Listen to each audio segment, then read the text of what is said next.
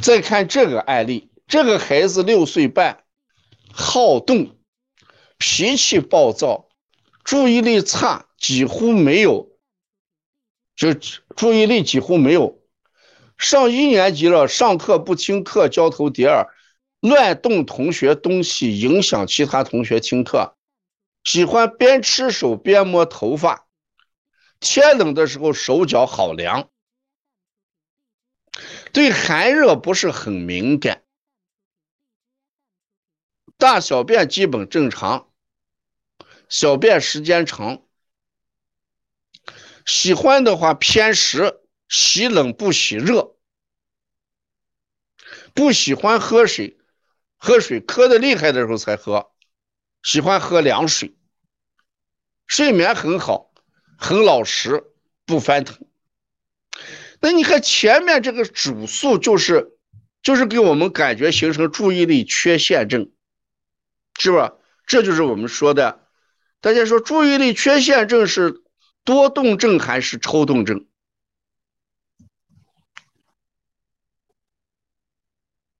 嗯，说阴虚火旺，哎，注意力缺陷事实上就是孩子这个多动。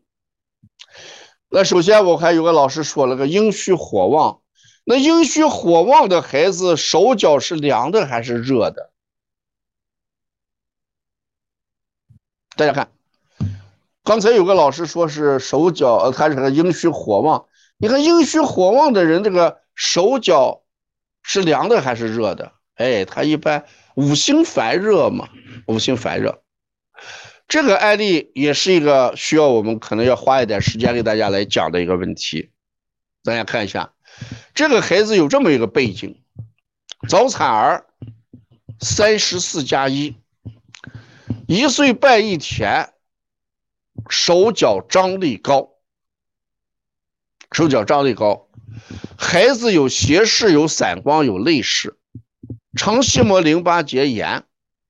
孩子吃凉食物或者凉饮品就肚子疼，这里面提醒大家一下，吃凉东西肚子疼是虚寒还是实热？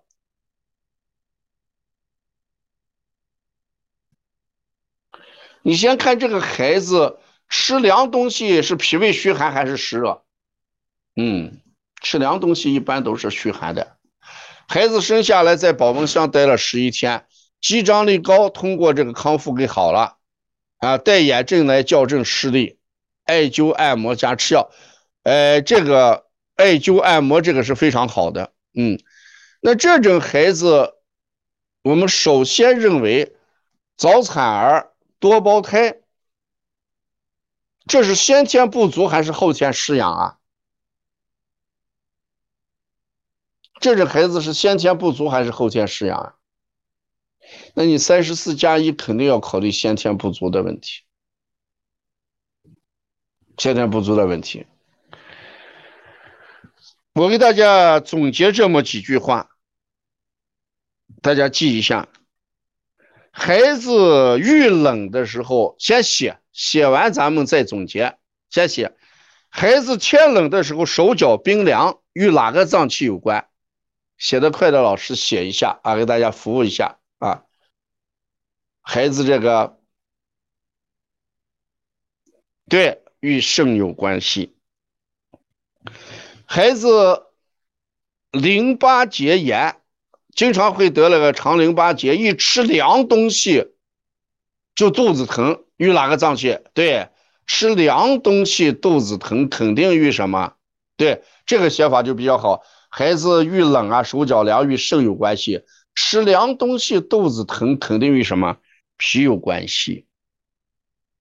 注意力属于神的范畴，还属于神志的范畴，还是情志的范畴？你先把这个搞清楚。注意力是神的范畴还是情的范畴？一个是神志，一个是情志。对，神志。那神志与哪个有关系？神志与哪个有关系？哎，神志肯定与心有关系。孩子弱视与哪个脏器有关系？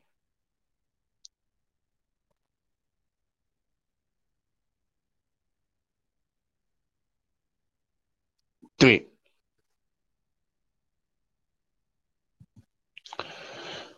那你看整个这个孩子这个情况啊，整个这个孩子这个情况，他所表现出来的这些情况，是不是？他所表现出来的这情况，那就是心、肝、脾、肾。对，你看孩子遇到冷的话，手脚凉，与肾关；淋巴结吃了凉东西，肚子疼，肯定与脾胃相关，对吧？注意力处于神志的问题与心相关，孩子弱视肯定与肝相关，啊，再加上这个孩子本身是个早产，嗯，那遇到这种情况，我们事实把握两点就行。这个孩子正好就是我给大家要讲的斗财的扁鹊新书里边的一个典型案例。大家还记着我给大家讲斗财扁鹊新书的时候？先天之本，艾灸哪几个穴位？有没有听过我讲课的老师？先天之本的话，先天之本的话，艾灸哪三个穴位？不对啊，蜜儿啊，蜜儿堂，蜜儿堂写的是对的，气海、关元、跟涌泉，蜜儿堂写的是对的。先天之本，气海、关元、跟涌泉，对。右堂也写对了，那就说明大家听过这个。那后天之本，后天之本解决什么问题？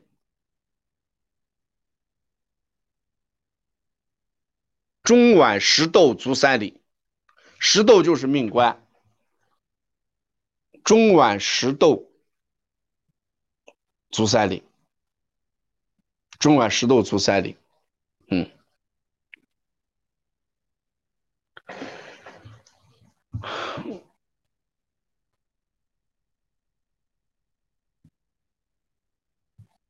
这个孩子，我们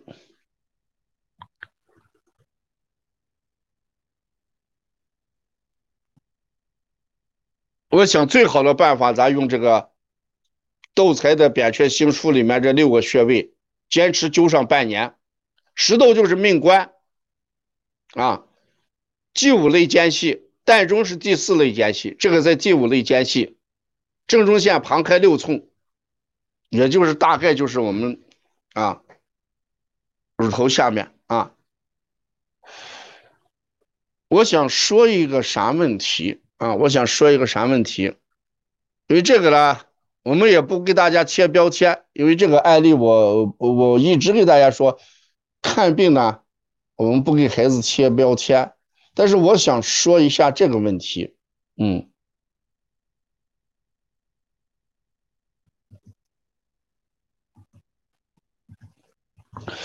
我想说一下这个问题。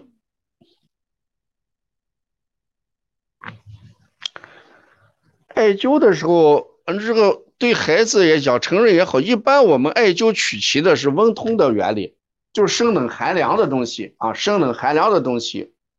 木子问到这个，想问一下老师，艾灸这些穴位，计时的话就是生冷寒凉的东西。哎，我现在一直在坚持着在艾灸。嗯，我坚持在艾灸，两个腿的足三里，啊，最后都烫伤啊，现在又又没有留疤痕，又上来，现在还灸。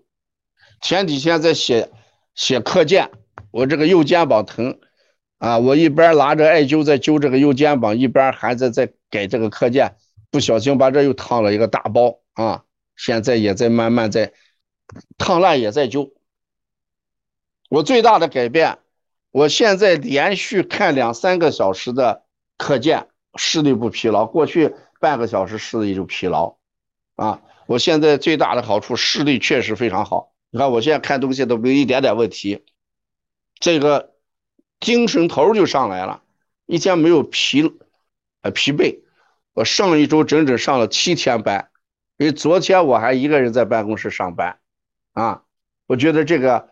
是哪哪里来这么大的能量？我觉得有艾灸有很大的关系啊！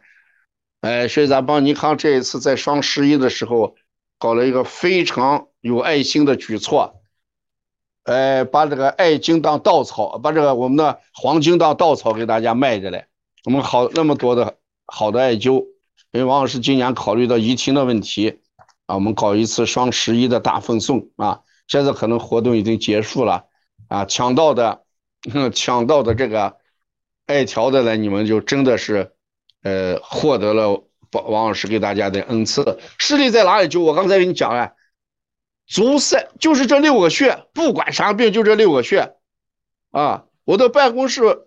有的时候把门一关，我就就灸那个气海关元啊。但是我的办公室更多灸的是足三里，比较雅观一点，对不对？足三里啊。回到家里气海关元啊。办公室我经常就是足三里，就这六个穴。你不管眼睛不好，不管耳朵啥不好，都是就这三。先天之本，后天之本嘛，对不对？后天之本补好了，先天之本也就好了；先天之本补好了，后天之本也好了，对不对？所有的脏器，肾阳主一生之阳，肾阴主一生之阴，肾经的填充需要脾阳，是不是？所以就这六个穴，不管什么病都是这六个穴，你记清楚，天天灸，我就是天天灸。我们现在这个，我们的老师是不拿眼睛来找我，拿鼻子来找我。他说只要能闻到艾灸的味道，黄老师一定在办公室。我说现在员工都是拿鼻子来找我，不拿眼睛来找我啊。他说只要能闻到楼上有艾灸，一定黄老师在办公室啊，拿鼻子来找，那这就形成一个生活的必做的一件事情啊。这里面我们只做一个探讨啊，只做一个探讨。我们过去给大家讲肌张力，孩子肌张力过高的时候，这只是个话题，不针对这个孩子。大家不要对号入座。我跟大家说过，过去说肌张力过高的时候会不会影响孩子的脑发育？大家还有这个概念没有？孩子肌张力过高的时候会不会影响孩子的脑的发育？大家还听过这个概念没有？对。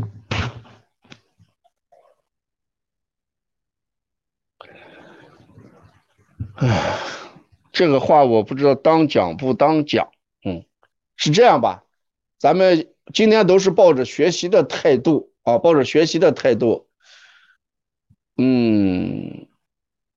像这个案例的话，给孩子做一下这个脑的脑电图呀或者脑流图的检测，我觉得还是有必要的。这只是因为我一直在今天下午也在琢磨。在课堂上要不要讲这个话？因为咱们是站在这个站在这个讨论的角度吧，啊，反正可以灸啊。你只要睡眠，反正我都是晚上回去才灸嘞。啊，有的时候晚上讲课的九点多九点半回去，我一般十一点半睡觉，这个是基本上是固定的。那十一点半之前我都灸了。你在家里灸气海关元就比较好一点，你办公室灸的话就是不雅观嘛，对不对？